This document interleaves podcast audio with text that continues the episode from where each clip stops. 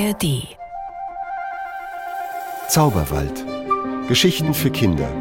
Frei erzählt. Mit Christiane Wilms. Kennt ihr eigentlich Nasreddin Hodja?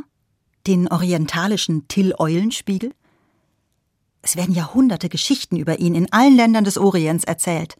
Und einmal, so wird erzählt, da machte Nasreddin Hodja an einem heißen Sommertag Rast im Schatten eines uralten Walnussbaumes.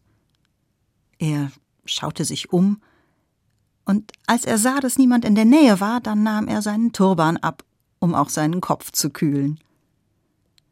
Und während der Hodja sich ausruhte, dachte er lächelnd über die Schönheit der Natur und die Größe Gottes nach.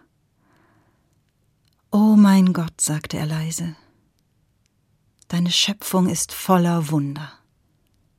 Wenn ich mir zum Beispiel diese herrlichen reifen Wassermelonen hier auf dem Feld neben mir ansehe, eine größer und schöner als die andere. Das hätte ich mir selber nicht prächtiger ausdenken können.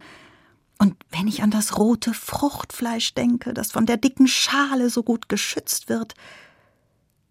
Allerdings, sein Lächeln verwandelte sich in ein Stirnrunzeln, warum wächst eigentlich diese königliche Frucht an so einem dürren kleinen Stängel und muss auf der Erde rumliegen, während die hässliche kleine Walnuss an diesem großen herrschaftlichen Baum über mir wächst.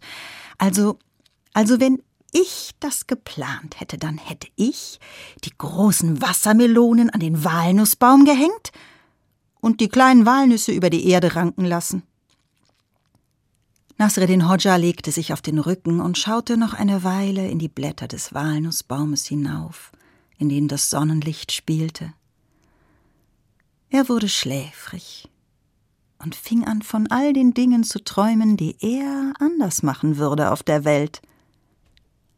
Eine sanfte Brise kühlte seine Haut und bewegte die Zweige über ihm.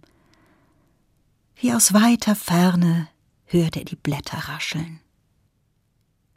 Da, plopp, fiel auf einmal eine Walnuss vom Baum und landete mit einem lauten Knall auf seiner Stirn. Er schrie auf und rieb sich den schmerzenden Schädel. Ach, Gott verzeih mir. Du hast es schon ganz richtig gemacht. Ich bin dir wirklich, wirklich dankbar, dass auf diesem Baum keine Wassermelonen wachsen.